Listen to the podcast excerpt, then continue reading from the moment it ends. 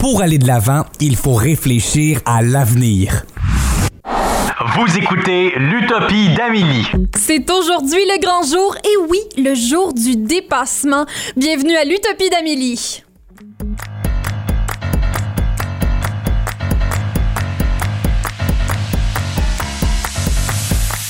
Moi, c'est Amélie Trottier et je suis accompagnée pour la prochaine heure de Philippe Bourdeau à la mise en onde. Bonjour Philippe. Bonjour, ça va bien? Oui, ça va très bien. On n'a toujours pas Mélodie avec nous et elle nous revient mardi prochain. Et oui, pas lundi prochain parce que on est en congé Ah! lundi prochain. On est en congé. On est en congé.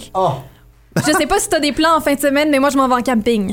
Je m'en vais au Nouveau-Brunswick. Ah oui, c'est vrai, tu t'en Oui. vas au Nouveau-Brunswick. Oui, beaucoup de routes en avant de moi. Juste pour Ouais. une fin de semaine. Ça, c'est du courage. C'est Ouais. vraiment courageux.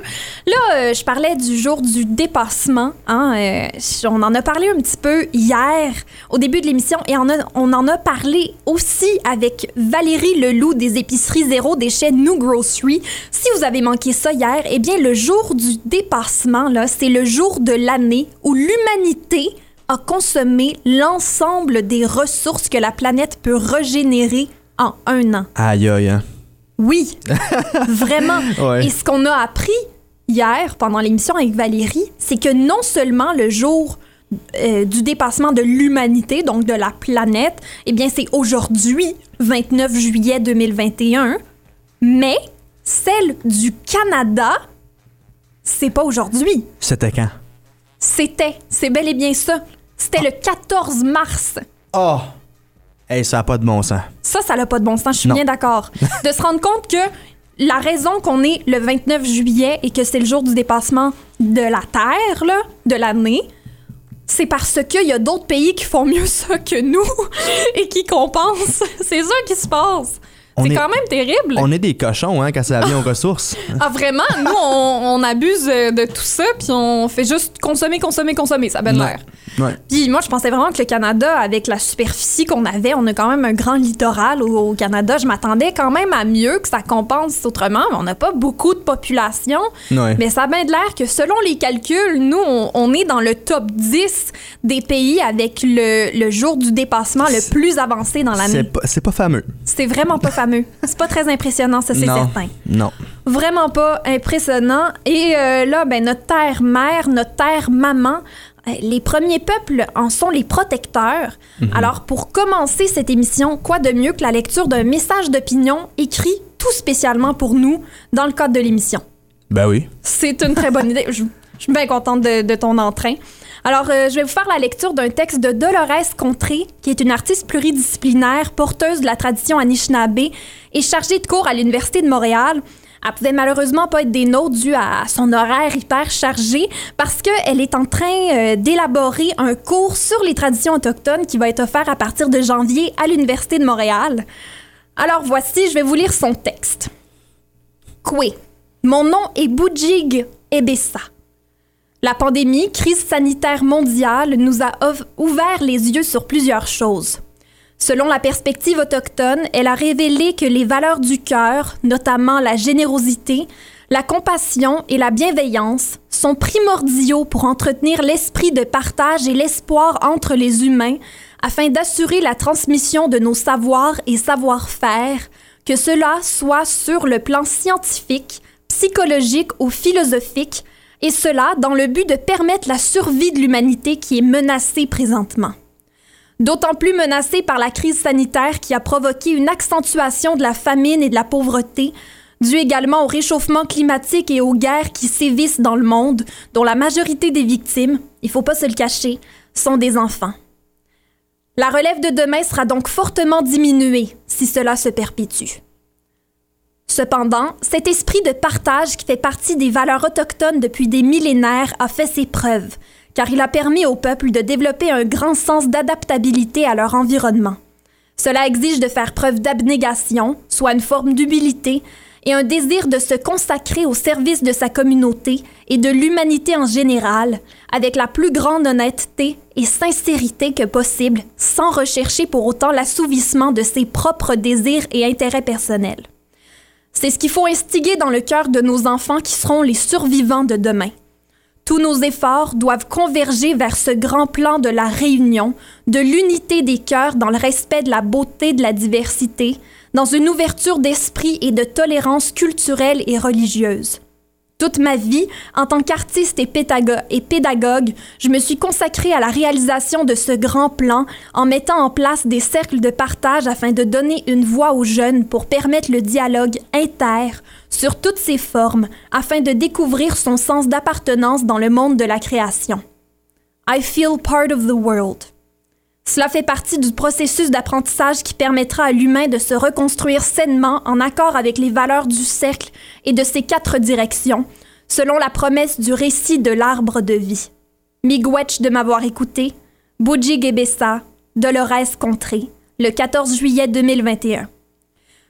Lu par moi-même, Amélie Trottier, le 29 juillet 2021, jour du dépassement, sur le territoire non cédé de la nation algonquine Anishinaabe, présente en ces lieux depuis ces temps immémoriaux.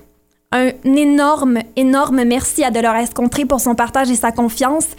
Et son généreux texte d'opinion met la table pour nos invités de la journée, Philippe. Oui, Es-tu aussi excité que moi? très excité. Alors, on va avoir le plaisir de discuter avec Marie-Josée Tardif au sujet des traditions autochtones. On parle aussi avec André Dudemaine du festival Présence autochtone. Et tout de suite après la pause, on rencontre... Sais-tu qui, qui on rencontre? Qui qu'on rencontre? Oh, on rencontre Steph Paquette. Steph Pocket. Ah oui, on a joué une de ses chansons euh, la semaine dernière. Alors, on rencontre Steph Paquette et on parle de médiation culturelle. Alors, préparez-vous, là. Attachez votre ceinture. Soyez prêts à embarquer, attachée, là. embarquer dans l'avion pour euh, ce petit voyage-là vers, euh, vers un monde meilleur. Vous écoutez l'Utopie d'Amélie. Restez avec nous.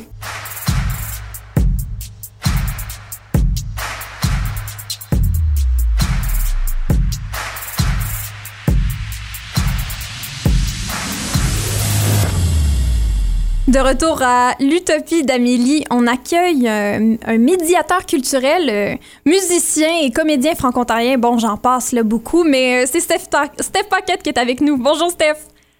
Comment ça va, Amélie? Ça va bien, et toi? Très content. Moi, ça fait toute ma vie là, que, je, que je recherche euh, l'utopie. et Qui, qui- j'avais aucune idée que c'est toi. Que c'est- Ah. il fallait que juste je retrouve Amélie Trottier puis dire, comme garde là, invite-moi dans ton utopie, Amélie. Ah ben oui, puis on va réfléchir à, à un monde meilleur ensemble. Un monde Ah, que, ok. que, que tu bâtis quand même. Là. Je pense que tu es un des, des bâtisseurs de ce monde meilleur-là. En tout cas, moi, je, Oh, je- j'apprends beaucoup ben, ouais, de toi. certain qu'il y en a Ouais. mais merci, mais je suis certain qu'il y en a qui font euh, beaucoup plus euh, que moi pour rendre ce monde Oui, meilleur, mais j'apprécie ton peut-être. commentaire. Peut-être, mais c'est pas parce qu'il y a des gens qui en font plus que notre rapport est pas important, là. Euh, 100% d'accord. Je pense qu'on vise grand, mais des petits, euh, des petits gestes font Ouais. toute la différence. Toi, tu es médiateur culturel dans les écoles. Est-ce que tu pourrais euh, nous expliquer un peu c'est quoi un médiateur culturel? Oui, ben, c'est un titre que je me suis donné. Euh, regarde, un médiateur culturel. Moi, je suis médiateur culturel en éducation autochtone. Et comme je ne suis pas autochtone, donc je ne m'identifie pas comme un des trois peuples euh, autochtones du Canada qui sont euh, Inuits, Métis et Premières Nations. Euh, le titre était animateur culturel PNMI, donc Première Nation Métis Inuit. Puis je me suis dit que je peux pas animer ça. Oui, je suis marié à une femme autochtone du Boué, euh, mais je ne le suis pas moi-même, donc je peux pas animer ces affaires-là. Donc j'ai créé le, le nom médiateur culturel. Donc je suis comme le, le middleman, comme on dirait, entre, entre les enseignants et les enseignantes de notre conseil scolaire qui veulent intégrer la matière euh, autochtone ou en éducation autochtone en salle de classe, que ce soit en mathématiques, en sciences sociales, etc., etc., art visuel. Et, et moi, je fais toute la recherche, je trouve les, les, les invités pour eux et tout ça. Donc, euh, c'est un, c'est un emploi que j'aime énormément. Est-ce que euh, tu crois que c'est quelque chose qui va exister de plus en plus, ça, des médiateurs culturels? Ben, écoute, moi, euh, toutes les les, euh, les conseils scolaires en Ontario ont quelqu'un qui travaillent en éducation autochtone. Donc, regarde, là, ça, c'est toute une autre affaire de, comment ils gèrent ça de, conseil à conseil. Euh, moi, j'ai géré mon poste de cette façon, de dire, regarde, moi, je suis pas autochtone, mais je suis quand même un allié. Et, et je, je vais plonger là-dedans et, je trouve ça important. Puis de plus en plus, les, curriculums en éducation autochtone, euh, ça se fait modifier, tout ça. Et le, problème, c'est que je pense que les gens ont peur. Puis ils ont absolument raison d'avoir peur parce que là, on parle d'appropriation culturelle, on parle de ci, on parle de ça. Puis et aussi, on ne sait pas comment approcher ça. beaucoup de gens ne savent pas comment approcher ça. Et moi, quand j'étais à l'école euh, élémentaire et secondaire, on ne nous parlait pas de pensionnats autochtones, on ne nous parlait pas de, de, de, danse traditionnelle, de power, etc., etc., etc. Donc, c'est sûr que, que, on, veut, on dirait que quand on veut changer le monde, ou est-ce qu'on veut, si on veut s'éduquer, on, est rendu habitué de tout avoir euh, rapidement grâce à Google, au YouTube et tout ça. Donc mm-hmm. là, on pense, on dit, OK, cool, là, c'est, regarde, on va, on va éduquer les gens au sujet de l'éducation autochtone, cool, on, let's go, on pitch tout en même temps, mais euh, il y a quand même, euh, tu peux pas tout plonger là-dedans parce que c'est beaucoup de matière. Euh, et, j'essaie de faire mon mieux et, j'espère, j'espère que moi j'aimerais beaucoup voir honnêtement là, j'aimerais voir des cours de langue autochtones dans nos écoles, ça, serait, ça serait quelque chose. Oui, surtout que c'est des langues euh, qui sont, qui sont transmises de, de manière orale. C'est ça. Ouais, et que, et que c'est important si, si ces langues-là, on veut pas qu'ils s'éteignent. On parlait de, on parlait de, de ça à un moment donné à, l'émission cette semaine. On parlait des, des langues. Euh, mortes, puis par rapport à une langue vivante, puis c'est important de garder cette diversité-là, euh, évidemment, surtout pour les, les, les premiers peuples qui, viennent d'ici, qui, qui nous accueillent sur leur territoire. 100 puis, puis aussi, tu sais, quelqu'un comme euh, mon épouse, sa mère, sa mère, euh, c'est une survivante euh, du scoop des années 60, ses sœurs à elle, des survivantes à des pensionnats autochtones. On parle pas de, de, de, 500 ans passés, là. on parle de, de, d'une génération. Là. Mm-hmm. comme c'est ma belle-mère, c'est, absurde. Et, et, elle qui pour, pour moi, comme euh, euh, personne non autochtone qui dit ah, OK, je prends des cours de Nishna, mais euh, moyenne, qui est la langue euh, du bruit. mais quand je regarde, on prend pour acquis que moi, je vois ma belle-mère, puis je fais comme, regarde, es autochtone, c'est sûr que tu parles ta langue, puis elle a de la difficulté, puis il y a comme une honte qui vient avec ça, puis c'est comprenable, mais ils ont tout fait pour, pour assurer que, qu'elle ne comprennent plus ou qu'elle ne parle plus sa langue. Donc, autant qu'il y a, quelqu'un comme moi qui dit que j'aimerais ça apprendre des langues ou cette langue-là régionale.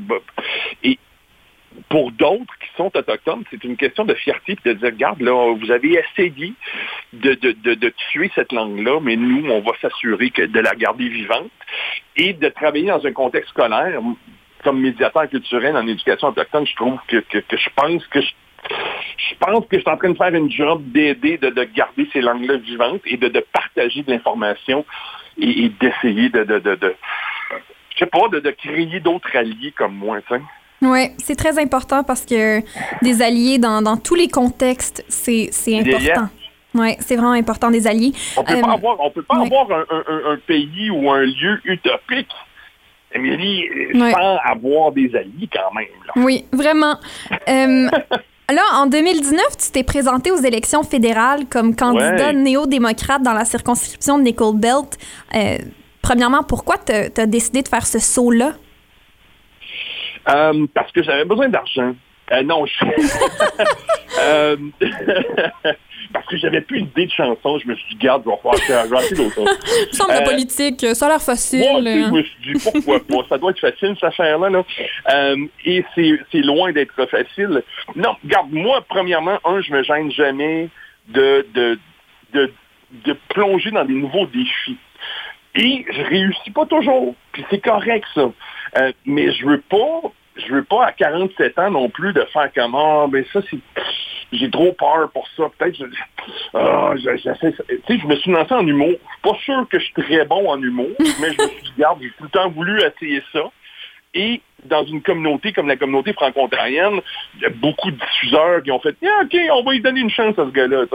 Euh, donc, je me suis dit, regarde, les politiques, c'est comme, j'imagine, comme faire de la scène. Euh, mais non, mais regarde, France Gilna, qui est une des mes grandes chambres, elle est députée provinciale pour la région de Nicodem. Et ça faisait des années qu'on s'en parlait. Moi, j'ai d'ailleurs fait mes études universitaires en sciences politiques. Et je me sentais que c'était un bon moment. Je me suis dit, garde, on va s'essayer. Puis c'est une chose de critiquer aussi. Hein. C'est facile de nos jours avec les médias sociaux d'être de l'extérieur et de critiquer tout. Et là, si je veux voir des gens qui critiquent, ben, tu as juste à suivre les Olympiques de Tokyo qui se passent présentement. Et, que ce soit au sujet de Simone Biles ou au sujet de, de l'habillement des, mm-hmm. femmes euh, sur des sports de plage. Euh, il y a plein de monde qui connaissent absolument rien, qui critiquent. Et je me suis dit, si je pour être euh, critique comme ça aussi, si je pourrais être, euh, tu sais, quand même assez raide du côté politique, je me dis, regarde, moi, je vais plonger là-dedans, je vais aller voir qu'est-ce que c'est, qu'est-ce que ça a de l'air, je vais aller vivre cette expérience-là. Euh, je suis content que je l'ai faite, j'ai passé proche, euh, mais tu sais, je, pense qu'on n'est jamais trop vu pour des nouveaux défis. Puis, veux, veux pas, c'est comme n'importe quoi d'autre. Tu sais, tu dis, gars, en politique, OK, je m'en vais changer le monde. Euh, puis on, a souvent ça de, des nouveaux euh, enseignants, enseignantes qui rentrent à l'école des sciences d'éducation, qui vont ah, mais moi je m'en vais enseigner parce que je vais aller, tu sais, modifier, ben, pas modifier, mais je vais aller comme amplifier les cerveaux de ces élèves-là et tout ça. Et, c'est ça, je me suis lancé là-dedans, puis suis dit, regarde, on, va aller voir ce que ça donne. Et, je suis content que je l'ai fait, parce que là, au moins, j'ai une meilleure compréhension euh, euh, de quelqu'un qui ne va jamais prendre ce saut-là. C'est euh, assez impressionnant. Moi, j'ai trouvé, je sais que ça nous avait beaucoup surpris dans la communauté franco-ontarienne quand, quand tu avais fait ce, saut-là, puis on avait fait, mais mon Dieu, c'est quand même, c'est bold. Mais c'est que c'est important de prendre ces chances-là quand on y croit. Parce que reste que il y, a, un message que tu veux passer. Euh, puis c'est important de, trouver une manière, une plateforme de, le faire. Euh, puis que ce soit par la musique ou, de l'humour ou même se lancer en politique, c'est si on y croit, il euh, faut le faire. Regarde, 100%. Le monde va te critiquer, peu importe si tu prends le saut ou non. Tu comprends? Peu importe ce que tu vas faire. Tu sais, j'écris une chanson, quand je lance une, nouvelle chanson, je m'attends pas que tout le monde aime cette chanson-là. C'est impossible. C'est impossible. Euh, donc, l'important, je pense, c'est de pas de euh, de pas se priver de possiblement euh, vivre une nouvelle expérience et, de découvrir peut-être un côté de toi que tu ne savais pas qu'il existait. Tu comprends? Et, je pense que, tu sais, je me suis dit, garde, à 47 ans, je, me suis dit, il ne faut, jamais arrêter de, viser ou de peut-être pas chercher, mais au, au, moins de ne pas avoir peur de prendre des sauts des fois euh, pour, essayer des nouvelles affaires. Tu jamais trop vieux ou trop vieille pour te redécouvrir ou découvrir de nouvelles affaires ou de nouvelles expériences ou de vivre de nouvelles expériences. Et euh, ne sont pas toujours positives, mm-hmm. Mais on ne le sait pas tant qu'on ne prend pas ce saut-là. Est-ce que tu crois que les gens ont peur du changement? Ça, c'est une très bonne question. Ah, ben, sort de ma tête. euh, c'est drôle parce que c'est une question que je me pose souvent. Euh, les gens semblent prêcher sur les médias sociaux qui veulent du changement. Mais d'en parler, c'est une chose. De partager un, mime ou, une citation sur, euh, sur Facebook ou Instagram ou peu importe Twitter, c'est une chose. Mais de faire partie de ce changement-là, de d'activement prendre des pas vers euh, un, changement possible, je suis pas certain. C'est trop facile, la faire avec les médias sociaux, de, de, dire ce qu'on veut sans avoir besoin de le faire. Ou, ou- ou de d'investir plus d'énergie que, que, que, de partager un, un mème ou un meme ou quelque chose. hein. Euh, donc, c'est ça, je suis un peu déchiré parce que tu sais, c'est, bon, on, c'est, pas nouveau, là, ce que je partage, mais c'est, c'est, c'est- ce que les gens disent et ce que les gens font, c'est deux mondes à part. Et je trouve que, que cette, cette, cette séparation est encore plus importante depuis les médias sociaux. Ouais. J'ose croire que euh, quand, quand les gens partagent ces choses-là, que, que éventuellement, ça va tellement les faire réfléchir que euh, ça va instiguer du changement dans leur cerveau, donc dans leurs actions. Yeah, c'est, comme, c'est, tu sais, il y a des gens qui, qui, qui vont, qui vont, bâtir une pancarte ou peinturer une pancarte, puis ils vont aller physiquement sur place, porter une pancarte. Euh, Là, je pense à, à quand l'Université Laurentienne avait annoncé Mhm. plein de coupures dans les programmes francophones ici à Sudbury. Tu sais, il y a des gens qui partagent en ligne, il y a des gens qui vont plus loin, qui vont aller carrément en personne. tu sais. Euh, le changement n'arrive pas juste comme ça. Puis le changement non plus, ça n'arrive pas du jour au lendemain. Mais ça prend de l'énergie, ça prend des gens euh, qui sont voulants. Puis, puis, puis je sais pas, je, je sais pas. Peut-être qu'on est rendu trop confortable. Puis c'est correct, ça aussi. Peut-être qu'on est rendu trop confortable dans notre vie. de faire, regarde, yeah, je pourrais avoir plus d'argent, ou je paye trop de taxes, ou je sais pas quoi. Je, je pourrais avoir un plus beau char, mais tu sais quoi, moi, comme c'est là, ça va bien, puis je veux pas trop, euh, tu sais, je veux pas trop euh, brasser, brasser les affaires, puis je vais rester dans mon petit coin, tout ça. Puis, puis ça, c'est correct aussi, mais euh, la seule chose, selon moi, euh, qui, qui, qui est éternelle, c'est le changement. Oui. Faux. Parce que Dieu merci, je suis pas la même personne que j'étais quand j'avais 20 ans, 25 ans, parce que, oh boy, à 47 ans, si je serais encore la même personne que j'étais à 20 ans, hi, c'est- ça serait pas beau. Là. On serait pas en train d'avoir cette conversation ici, Amélie. Là. Oui. Euh, mais c'est ça, le, le seul constant dans, dans la vie, c'est la seule constante, ça là, je- on donne pas des cours de français ici, là, euh, c'est le changement. Oui. Qu'on le veuille ou qu'on le veuille pas. Donc, tu peux faire partie de ce changement-là. Euh, tu sais, moi, je dis tout le temps, il y a trois sortes de personnes dans la vie. That's it. Juste trois sortes de personnes dans la vie. Il y a ceux qui se lèvent le matin puis qui, qui, qui, qui s'assurent que, que les choses avancent. Euh, il y a ceux qui se lèvent le matin qui attendent que les choses avancent ou que les choses arrivent. Et il y a ceux qui se lèvent le matin qui se posent la question, mais qu'est-ce qui est arrivé? That's it. Et c'est de savoir dans quelle catégorie tu veux te retrouver. C'est correct si, si c'est dans catégorie 3, 2 ou 1. C'est juste, fais pas d'excuses si tu n'es pas heureux dans la catégorie que tu es, parce que 99,9% du temps, c'est toi qui t'es mis dans cette catégorie-là. Oui, c'est bien dit, c'est bien dit. Merci, euh, Steph, de ta, de ta sagesse. Et, Ben, euh, voyons donc. Ah, ben Je oui. suis loin d'être là. Ben, t'as plus 25 ans, là. T'as t'as pris un petit peu de sagesse. Je te, je te l'annonce. J'en ai fait des erreurs. hein, J'en ai fait plein Ça fait partie du parcours aussi. Ça fait partie du parcours, c'est Ouais. ça. ça. Ça fait partie de, de ces changements-là. Il faut apprendre de nos erreurs, mais c'est ça l'important, c'est de faire des erreurs, mais d'apprendre de celles-ci. Puis euh, c'est ce qu'on essaye de faire dans notre monde utopique. euh.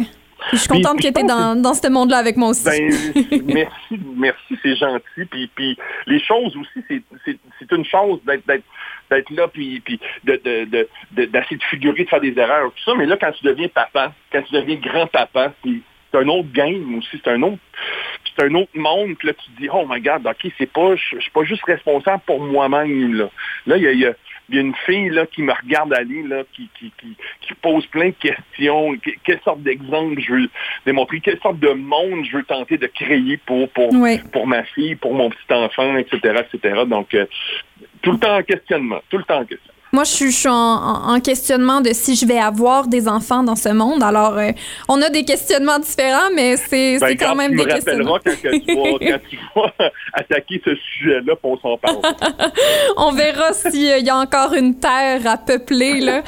Bon, merci beaucoup, Steph Paquette, d'être venu nous jaser. Ça fait tellement du bien de te jaser, Amélie, puis bravo pour ton émission de radio. Merci beaucoup, beaucoup, Steph. On se va se retrouver là, dans, notre, dans notre monde plein de changements qui continue à évoluer. On, on va se Ben retrouver. écoute, elle est euh, quasiment encore. prête, la navette spatiale, elle est quasiment prête, là. Puis, Oh oui. T'as déjà ton siège de réservé, là. Ok, oui. C'était Steph Paquette, médiateur culturel, musicien, comédien franco-ontarien, euh, belle âme, dans le fond, c'est c'est tout simplement ça. On se retrouve tout de suite après la pause à l'Utopie d'Amélie et on euh, rencontre notre chère Marie-Josée Tardif et on parle de tradition autochtone.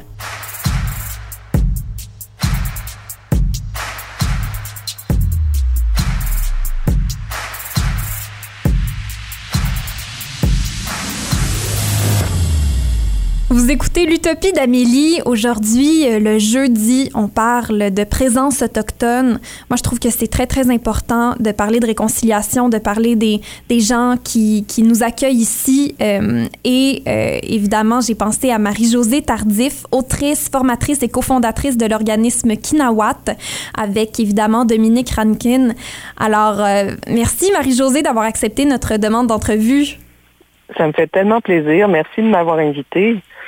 Alors, euh, j'aurais le goût de, de commencer, là, euh, parler un petit peu de, de cette, ce bel organisme-là que, que tu as cofondé avec Dominique Rankin, euh, Kinawat. Premièrement, qu'est-ce que ça veut dire, Kinawat? Qu'est-ce que ça représente? Alors, Kinawat, ça veut dire ensemble dans la langue des Algonquins, qu'on qu'on appelle maintenant Anishinaabe, qui est en fait leur vrai de vrai nom.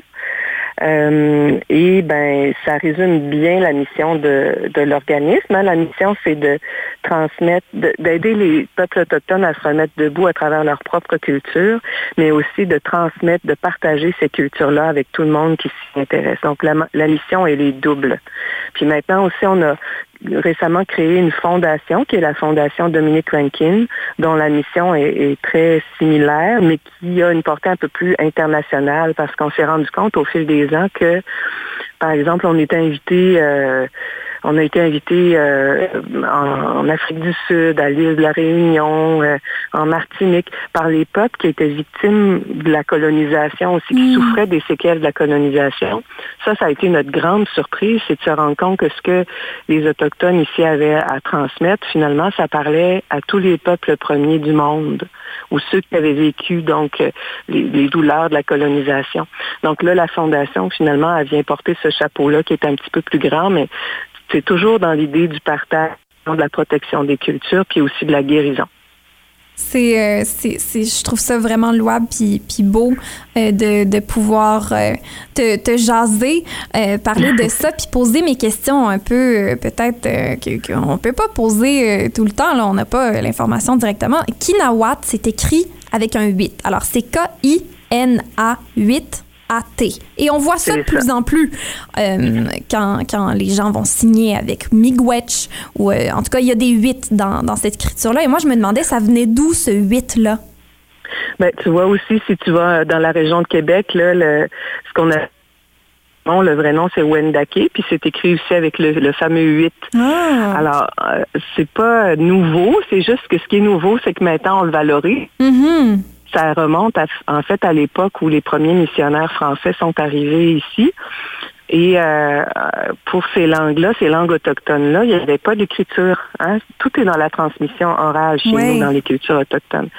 Donc là, les missionnaires ont voulu leur donner un alphabet, un alphabet syllabique. À l'époque, dans l'alphabet français, il n'y avait pas de lettre W. Donc pour le son wa, on écrivait un O surmonté d'un U, son wa. Puis, en caractère d'imprimerie, ça n'existait pas, donc ils ont pris le symbole qui était le plus proche de ça, donc c'était le 8. Maintenant, quand vous voyez l'écriture vraiment originale qui a été euh, proposée par les missionnaires, quand même, ben, c'est euh, toujours le son W, en fin de compte, qui, euh, qui est illustré comme ça. Kinawat. Euh, moi, je trouve, Ouais. je trouve que c'est génial d'apprendre ça euh, maintenant. Je, je vais toujours euh, savoir comment prononcer les mots avec ce fameux 8-là, qui a beaucoup d'histoire. Euh, Ouais. Et en, en parlant d'oralité, euh, les traditions autochtones, c'est très, très important euh, dans ce que vous faites pour, euh, pour l'organisme Kinawat, pour essayer de transmettre ces traditions-là. Euh, c'est quoi, euh, j'ai le goût de demander, là, qu'est-ce qui est ressorti de ça depuis là ça fait quelques plusieurs années que Mhm. Dominique et toi vous travaillez là-dessus que vous vous, vous commencez à, à, à reconnecter les, les gens avec leur propre culture à, à démontrer aux, aux autres aussi à, à transmettre ça à, à d'autres Euh, est-ce que vous avez vu des, des changements euh, dans Ah oui, ah oui, oui, définitivement. En fait, tu vois, le, je peux te, je peux te parler un peu de la genèse de Kinawat, c'est que à un moment donné, Dominique euh, vivait euh, en Abitibi, puis avec son père à l'époque, ils ont senti que, tu sais, il y avait eu la crise d'Oka, il y avait des choses comme senti qu'il était temps qu'au Québec, on, arrête, on arrête de vivre en vase clos, les Autochtones, les Allochtones, puis qu'on se rencontre, qu'on se parle, qu'on dialogue. Donc, l'idée est venue comme ça, que Dominique s'installe dans les Laurentides, puis qu'il commence à accueillir les gens. Il y avait au début juste un tipi, après ça, quelques-uns touristique. Donc les gens arrivaient, euh, passaient euh, quelques heures avec lui, dormaient dans le tipi, ils repartaient le lendemain. Puis c'est comme ça qu'il a commencé à rencontrer euh, le public, à, à, à vivre un, une forme de partage de la culture. Puis quand moi je suis arrivée dans sa vie, on était encore à la fin de cette époque-là. Ça s'appelait le Centre ethnoculturel Kanataki. Puis ce qu'on a vu comme évolution, c'est en fait qu'il y a eu un moment où on a vu carrément les gens euh, avoir envie de bien plus que du folklore. Tu sais, souvent, c'était l'image folklorique de l'Autochtone. Mm. Et là, les gens arrivaient, par exemple, dans notre cabane avec tous les objets, les tambours, les objets sacrés, euh, tout notre univers. Puis combien de fois j'ai vu des gens éclater en sanglots? de la porte. Puis là, en fait, ce qu'on voyait, c'était beaucoup plus un appel profond vers la tradition, vers la philosophie, vers la reconnexion avec la nature, avec notre propre nature, etc. Et donc, c'est là que nous, on s'est dit, bon, ben ça y est, là, il faut transformer les choses, il faut aller beaucoup plus loin. Puis, euh, là, en ce moment, on dirait que euh, ce qui se passe à notre époque rejoint ce que nous, on fait depuis longtemps, c'est-à-dire là, le, le besoin de savoir dans notre histoire commune, tout besoin de réconciliation, de dialogue. Là, on est tout le temps, tout le temps là-dedans. Là. Euh, avec la découverte des, des tombes anonymes, des, des enfants, euh, ça, ça a beaucoup, beaucoup ébranlé Dominique, puis tous les autres survivants des pensionnats. Donc là, ces temps-ci, on multiplie les interviews, les, les interventions par rapport à ça. Euh, puis aussi, ben, euh, en parallèle, on va, on va recevoir des groupes aussi euh, d'autochtones qui sont en souffrance. Il y a tellement encore des taux de suicide élevés, des problèmes de toxicomanie, des choses comme ça. Donc, il y y a tout ça qui fait qu'on n'a vraiment pas assez d'heures dans une semaine, dans une journée pour faire tout ce qu'il y a à faire, mais en même temps, c'est c'est tellement passionnant, c'est tellement encourageant aussi là, de voir les mentalités qui évoluent. Donc là, nous, on a vraiment le vent dans les voiles, là, puis euh, euh, on est très portés par, euh, par la mission, puis par le- les gens qui nous rejoignent de plus en plus nombreux. Mhm. Les, les changements climatiques aussi avec ce qui se Oui. passe, euh, évidemment, ça, ça vient rejoindre beaucoup le, le mandat de Kinawat. de, de Kinawat, je te dirais aussi, oui, Kinawat, c'est ça, mais Kinawat, qui va plus se consacrer à la- à l'accompagnement des personnes euh, d'un point de vue plus individuel, je te dirais. Mais Mhm. quand Dominique, euh, parce qu'avec Dominique aussi, on fait partie de grandes organisations comme une dans laquelle on est très impliqué qui s'appelle Religions for Peace, qui est reliée à l'ONU. Donc, euh, à travers ça, on fait partie aussi de comités, comme il y a un comité au Vatican que, que le pape François a créé sur les questions environnementales. Donc oui, de temps en temps, là, on, va nous appeler à aller à l'étranger comme ça pour euh, ben, pour véhiculer le message des peuples autochtones, des peuples premiers par rapport à l'environnement. La volonté, elle est là, effectivement, maintenant, d'entendre leur point de vue quand vient le temps de, de parler de la protection de la Terre-maman. Oui, c'est très, très important comme message à véhiculer, euh, ce respect-là, euh, le respect de l'autre et la sensibilisation aux réalités des autres. Euh, Mm. Et euh, là, euh, j'ai besoin d'en d'en parler un petit peu de, de ton livre euh, On nous appelait les sauvages, Oui. euh, qui date de, de 2017, euh, 2007, pardon, si je me, si je me trompe pas. 2007. Alors, Euh, euh, 2011, 2011. Ah, 2011, OK, 2011. Euh, alors, euh, ça a dû avoir un, un impact important là, pour qu'il devienne quand même un, un best-seller. Euh, et pour Oui, toi, de- on est tellement fiers parce que maintenant Oui. aussi, euh, il est publié en anglais. oui, They Call the Ben, il- Savages, oui. Il vient de très- sortir, c'est ça, cette année.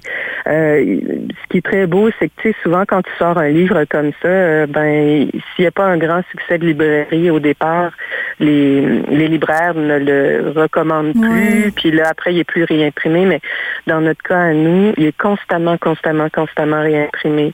Puis c'est le cas d'un livre qui, où on pourrait dire du train va loin, là. Euh, il commence à faire de plus en plus son chemin, puis, tu sais, étant donné que dans en ce moment, on parle de plus en plus des questions autochtones, ben, il est constamment ramené euh, à l'avant-scène. Puis là, avec sa sortie en anglais, c'est assez étonnant. C'est pas juste le monde anglophone qui nous contacte, mais là, tu vois, ces temps-ci, euh, c'est un peu étrange, là, mais c'est une belle surprise, c'est l'Allemagne. Là, l'Allemagne Wow. découvre, ouais, découvre le livre. Euh, ces derniers temps, on a accordé plein d'interviews à, à différents journalistes en Allemagne. C'est très touchant. Euh, puis on travaille bien sûr aussi euh, depuis très très longtemps, euh, principalement en France, dans, dans, dans l'Europe francophone. Ça aussi, il y a tout un intérêt, hein, euh, autant ici que, que là-bas. Donc le livre stimule ça beaucoup. Euh, mais c'est ça qui est beau, c'est que sur la scène internationale, les gens n'ont pas la même histoire que nous ici. Hein. Ils ont Mhm. l'idéal autochtone et tout, mais en même temps, euh, on en arrive toujours au cœur de l'humain. Hein, puis nous, c'est ça, en fait, qu'on aime faire. C'est ça qui nous attire le plus. Même quand on va parler d'environnement, on va dire, tu peux pas intervenir sur la Terre, à l'intérieur de toi, tu as encore une surchauffe climatique. Il faut Oui. que tu t'occupes aussi de ton écologie intérieure, sinon on répète l'erreur. Continue d'agir avec la même déconnexion par rapport à notre propre écologie intérieure. L'un ne va pas sans l'autre. C'est tout est en interrelation tout le temps, tout le temps, tout le temps. Donc, il faut nourrir le cœur de l'humain. Puis nous, notre prétention, c'est que plus l'humain va être euh, en plus ça va être facile de créer un équilibre à l'extérieur, donc sur la Terre. Je trouve ça vraiment beau et touchant, la manière que, que tu expliques ça. Euh, Dans le fond, on fait partie, on, fait partie de cet écosystème-là, puis on, a cet écosystème-là en nous. Euh, Oui. on, on peut pas, on peut pas l'ignorer. Euh, merci beaucoup, Marie-Josée Tardif, d'être passée à l'Utopie d'Amélie pour nous parler, euh, pour nous parler de ces choses-là. beau, c'est tellement beau que, que tu aies inventé une émission comme celle-là. Je te souhaite beaucoup de succès encore, puis je sais que tu participes à la même à la même utopie que la nôtre, mais c'est une Mm. utopie que je sens toujours plus concrète Ouais. Merci beaucoup pour ces beaux mots-là, Marie-Josée. Ça me touche beaucoup. Euh, on, on, on essaie de tous faire no- notre petit bout de chemin, no- notre. C'est ça, un pas à la fois, Ouais. chacun de notre côté avec nos dons, nos talents, ce qu'on a de plus beau à offrir. Puis c'est comme ça que le monde se transforme. Oui, vraiment. Puis on fait ça tous dans le, dans le but commun d'être euh, heureux et bien et, euh, Absolument. et, euh, en amour avec la nature et avec les gens autour de nous. Ça, c'est certain. Et avec nous-mêmes. Et avec nous-mêmes. Très important. Merci. Bon. Merci à toi. C'était Marie-Josée Tardif, autrice, formatrice et cofondatrice avec Dominique Rankin de l'organisme Kinawat ainsi que de la Fondation Dominique Rankin. Je vous invite à, à aller acheter son livre. Là, euh, maintenant qui est disponible en anglais, euh, pouvez même le passer à, à vos amis anglophones en Ontario. euh. Allez-y, euh, n'hésitez pas. Et euh, nous, on se retrouve tout de suite après la pause à l'Utopie d'Amélie pour jaser avec André Dudemaine du festival Présence autochtone. Restez avec nous.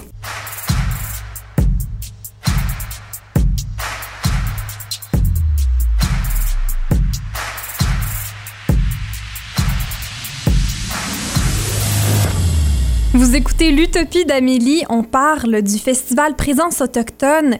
Leader du milieu culturel autochtone, cofondateur et directeur de Terre en Vue et évidemment directeur du festival Présence autochtone, j'ai André Dudemaine au bout du fil avec moi. Bonjour André. Quoi, bonjour. Alors là, j'ai le goût de parler euh, du festival, mais évidemment de l'intention derrière euh, la création du festival. Qu'est-ce qui, vous a poussé, euh, vous et votre équipe, à, créer ce festival-là? Ben, il y a 30 ans, euh, quand on prononçait les mots art autochtone euh, dans la même phrase, on voyait les yeux s'écarquiller. C'était comme euh, si on avait dit quelque chose d'à peu près incroyable. Et si on ajoutait art contemporain autochtone, là, parfois les gens s'évanouissaient, ou presque. Alors, donc, il y avait à créer pour le grand public, mais aussi pour les artistes eux-mêmes, un espace dans la métropole culturelle pour que l'art autochtone euh, euh, rayonner, d'autant plus que euh, dans les années 80, on a vu l'émergence de, de- plein d'artistes qui euh, se sont lancés dans différents modes d'expression, art visuel, musique, cinéma, théâtre, et euh, qu'ils étaient, euh, on doit le dire, grandement ignorés, à la fois par euh, les, euh, euh, institutions culturelles et les bailleurs de fonds. Donc, euh, c'était euh, vraiment une, euh, entrée en matière pour euh, la reconnaissance euh, euh, pleine et entière des, des arts des premiers peuples. Avez-vous vu euh, un changement dans la manière euh, que les institutions euh, envisagent l'art autochtone depuis la création du festival? Ah ben oui, écoutez, c'est il y a 30 ans. Alors euh, aujourd'hui, on a même des programmes dans certains endroits qui sont dédiés aux artistes autochtones comme tels. Et euh, oui, euh, comment dire, on voit par exemple en 2019 Rebecca Belmore qui avait une exposition solo au musée des Beaux-Arts de Montréal, au musée d'art contemporain de Montréal, pardon. Et effectivement, c'était là quelque chose d'assez incroyable. Mais je lui avais dit, j'ai dit Rebecca, euh, c'est fantastique, euh, le, le- c'est vraiment le dernier bastion de, de, euh, de résistance coloniale, les, les- les musées d'art, et, euh, et voilà qu'on y est admis en grande pompe.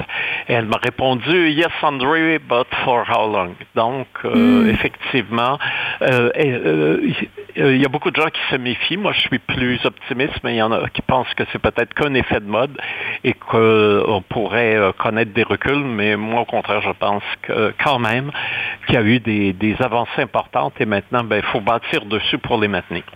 En tant tant qu'artiste euh, des arts vivants moi-même, euh, je trouve que l'art est, est très très important et qui fait une grosse différence au milieu politique. Euh, est-ce que est-ce que vous croyez que le festival Présence autochtone a cet impact-là aussi euh, au niveau de, la réflexion, euh, de la manière qu'on qu'on fait nos politiques? Oui, ben, euh, si euh, par exemple euh, c'est à notre initiative avec conjointement avec Pointe-à-Calière qu'a été célébré les tricentenaires de la Grande Paix de Montréal en 2001 et donc il y a 20 ans hein, et les deux faits à l'époque personne, enfin personne dans le grand public, pas les spécialistes euh, spécialisés en histoire de Nouvelle-France, mais le, le- le- de la mémoire populaire, c'est un événement qui avait été complètement évacué euh, dans la narrativité de, de l'histoire euh, du Québec, du Canada et de Montréal. Et donc, on l'a ramené à la mémoire collective euh, et euh, effectivement, ben, cela change déjà si on est capable de ramener euh, euh, au, euh, au présent euh, des, euh, des événements qui avaient été effacés par une vision purement coloniale et conquérante du pays, c'est évident que déjà on commence à modifier des choses. Et oui, ça a eu des conséquences. Il y a une place Gondiaronc à Montréal maintenant, du nom du grand leader Huron qui a, qui été derrière la conclusion du traité de 1701. Les armoiries de Montréal ont été changées. On a mis euh, au, beau, milieu l'arbre de la paix, le pin blanc, euh, qui euh, maintenant est le symbole de- des origines autochtones de, la région montréalaise. Et puis, certains, bon, Samian va venir lancer son disque le 6 août prochain. Ben, il y a dix ans, Samian euh, euh, était pas encore Samian, si je puis dire, il n'était pas encore connu. Et c'est euh, il y a dix ans, sur la scène de présence autochtone, euh, euh, sur la place des festivals, qu'il avait commencé sa carrière professionnelle et maintenant, ben, dix ans plus tard, il revient en, vedette, en grande vedette, sur la même scène euh, québécoise, sur, la place des festivals. Euh, alors donc, euh, il, y a, il y a 20 ans, Rigoberta Menchou, à l'occasion de la Grande Paix, était venu ouvrir le festival. Il avait dit, je laisse un prix en cinéma parce que je trouve important que nous reconnaissions l'excellence parmi les nôtres et euh, en ajoutant si on ne reconnaît pas nous-mêmes euh, la valeur de, nos artistes, de nos cinéastes, on ne pourra pas demander aux autres de le faire. Alors donc effectivement, on va remettre pour la 20e année euh, le, prix Rigoberta Menchou dans le, ce festival le 8 août prochain. Alors il y a plus de 60 films en compétition et évidemment le ça, c'est un des prix les plus euh, prestigieux de l'événement. Croyez-vous qu'en plus de mettre de l'avant le milieu culturel autochtone, que le festival euh, est aussi euh, un mécanisme vers la réconciliation? La réconciliation, c'est un très, très, très long chemin. Euh, J'aime mhm. pas beaucoup le terme parce que souvent je trouve que on voit des raccourcis, euh, on, se dit euh, bon, on oublie, on tourne la page, on s'embrasse et tout va mieux. C'est un peu plus compliqué que ça. C'est euh, c'est un processus à long terme. Alors moi, je parle plus pour l'instant de raccommodage, de recréer des ponts, d'établir un, un, dialogue d'égal à égal. Et oui, le festival sert à ça et à, à plusieurs niveaux. évidemment, les artistes sont de très bons ambassadeurs parce que l'art est un langage euh, très dense et qui euh, euh, s'adresse directement aux profondeurs de l'être. Hein. C'est pas simplement un, speech, un, un, topo, un discours, c'est quelque chose de beaucoup plus remuant. Alors donc les, les, le rôle des artistes est, primordial. Et puis un autre aspect, on, reçoit des fonds touristiques parce qu'on on, le, Montréal gagne en termes d'attractivité euh, en ayant des, activités euh, liées aux Premières Nations, Premier Peuple. Donc, euh, là aussi, je me dis, si l'intérêt économique bien compris est souvent un facteur, effectivement, de meilleure entente entre les populations. C'est quoi vos espoirs, finalement, pour le milieu culturel autochtone dans son ensemble? Ben, ma foi, euh, il y a beaucoup de, jeunes artistes. D'ailleurs, on a un nouveau prix Panorama qui est remis par un homme d'affaires autochtone. Donc, euh, ça aussi, c'est nouveau qu'on ait des hommes d'affaires euh, qui, qui, réussissent bien au point de pouvoir devenir mécène. Un prix à des jeunes artistes émergents qui va s'appeler le prix Panorama du nom de l'entreprise. Et donc, on espère que tous ces jeunes artistes vont avancer avec beaucoup et euh, permettre euh, encore euh, d'élargir davantage la visibilité des, de l'expression de l'âme autochtone dans les lieux culturels d'importance et en même temps ben, servir de, de, de, de porte-étendard non seulement auprès de la population en général, mais aussi auprès des, des populations autochtones en général pour aider à progresser, à retrouver pleinement euh, notre fierté et euh, sentir euh, notre raison d'être dans, ce monde perturbé. Merci beaucoup, André Dudemaine, d'avoir pris du temps de votre horaire très, très chargé en, en, vue de ce festival, Festival Présence autochtone, qui débute le 3 août et qui se déroulera jusqu'au 11. Merci beaucoup d'avoir pris du temps euh, pour venir euh, nous jaser. Présenceautochtone.ca pour euh, la programmation et attention, il faut réserver même pour les activités extérieures. Oui, surtout avec la, la COVID-19, c'est, c'est, pas facile tout ça, mais on va s'en remettre et on va pouvoir recommencer à, célébrer ces, ces cultures-là si importantes. Et on commence le 3 août. Le 3 août. Super. Merci. beaucoup, beaucoup, André. C'est ce qui met fin à cette, euh, cette émission, de cette semaine d'émission de l'Utopie d'Amélie. On a eu le plaisir d'avoir Steph Paquette pour parler de médiation culturelle, Marie-Josée Tardif pour parler de tradition autochtone et c'était André Dudemaine qui nous euh, vendait son merveilleux festival Présence autochtone. On a aussi eu le texte de Dolores Contré euh, lu au tout début de, de l'émission. Et moi, je vous souhaite une bonne journée du dépassement. On peut certainement faire mieux l'année prochaine. Là, euh, on va essayer de faire une différence. Je sais pas si ça va fonctionner, mais on, on le souhaite. Et pour commencer, ben, on fera mieux euh, la semaine prochaine à l'émission encore parce qu'on peut toujours s'améliorer. On va trouver, euh, on va retrouver nos collaborateurs et nos nouveaux invités dès mardi. Profitez de la belle longue fin de semaine qui s'en vient. Et Mélodie Lorquet sera aussi de retour pour alimenter les discussions avec euh, Philippe Bourdeau et moi-même, Amélie Trottier. On va être au rendez-vous.